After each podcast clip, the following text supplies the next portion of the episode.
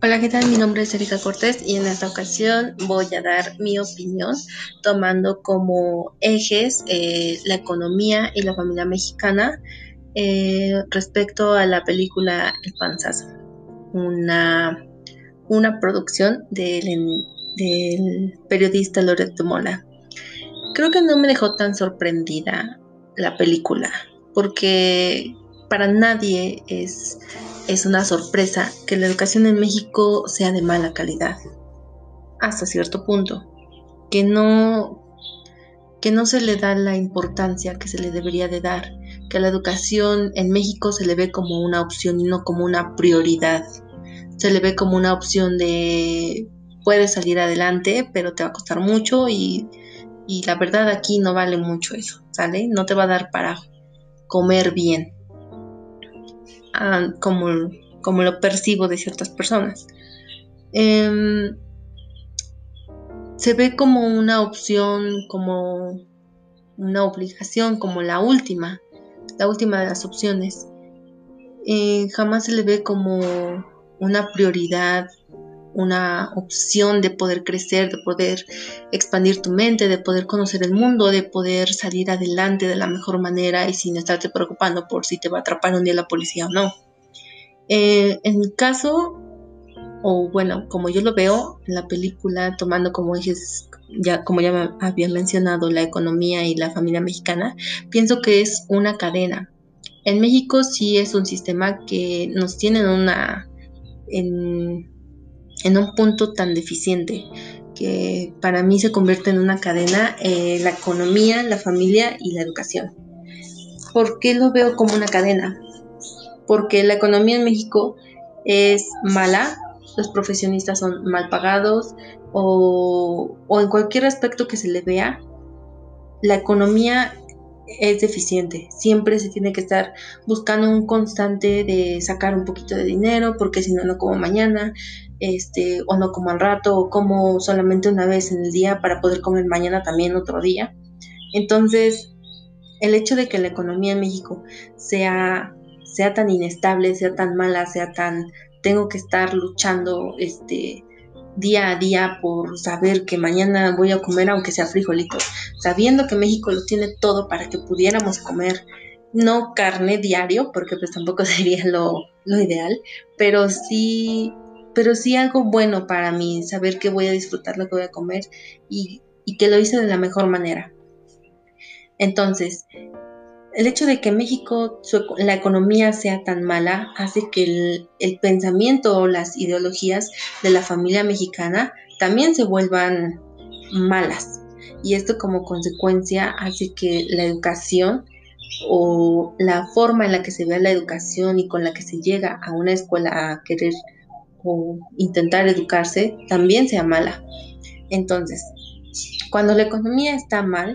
la, ideología de la familia mexicana también está mal, porque entonces entendemos que pues sí podría estudiar y podría ir a la escuela, pero pero si hago eso, entonces ¿de dónde saco dinero o de dónde van a sacar mis papás más dinero para poder ayudarme en la escuela? Y, entonces es cuando las ideologías de la familia empieza con, pues hijo, podrías estudiar, pero creo que sacarías mejor si eres un padrote, sacarías mejor si eres sicario, porque lo que un profesionista gana en un mes, pues tú lo vas a ganar en un día si te echas a dos muertitos, ¿no? Y entonces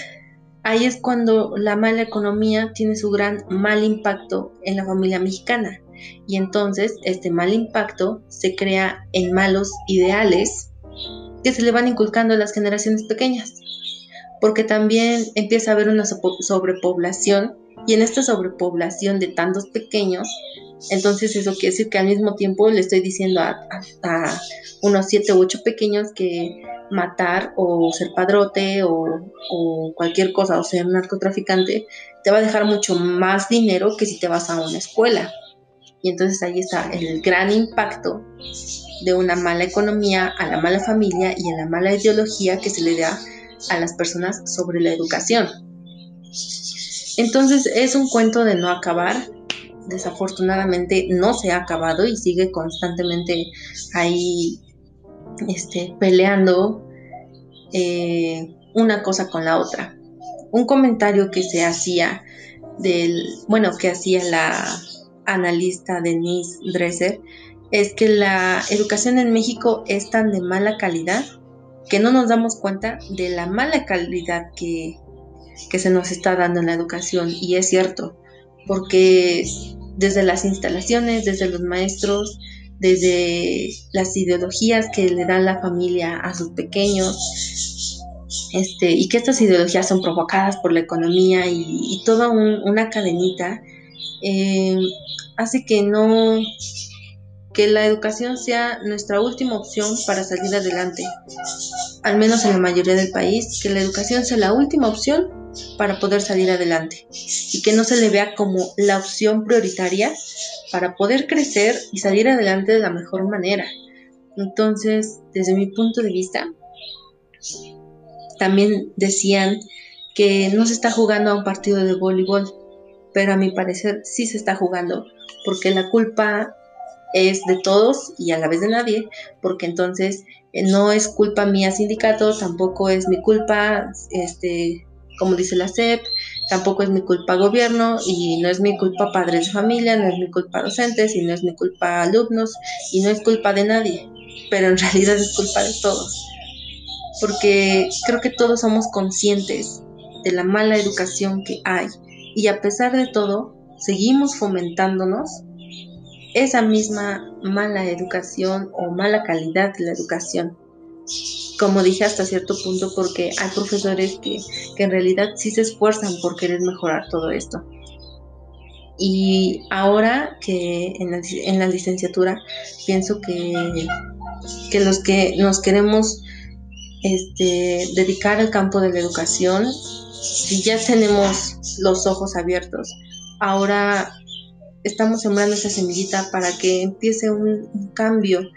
que va a seguir de generaciones en generación. Y, tal vez y ojalá que podamos verlo que la educación realmente ya cambie y que evolucione de la mejor manera. Porque México lo tiene todo simplemente que todo está en una balanza que constantemente está desequilibrada y que si hay dinero para invertir en educación pues se desvía y se decimos que se invierte en la educación, pero se invierte otra cosa. Y, todo es todo es una cadena desde mi punto de vista. Como ya lo dije, la economía impacta a las familias y, y las familias cambian esas ideologías y esas ideologías se siguen transmitiendo de generación en generación. Y ojalá de que y ojalá que en lugar de seguir estancados empecemos a avanzar poquito o mucho y sé que lo vamos a lograr. Entonces, pues esa es mi opinión. Gracias.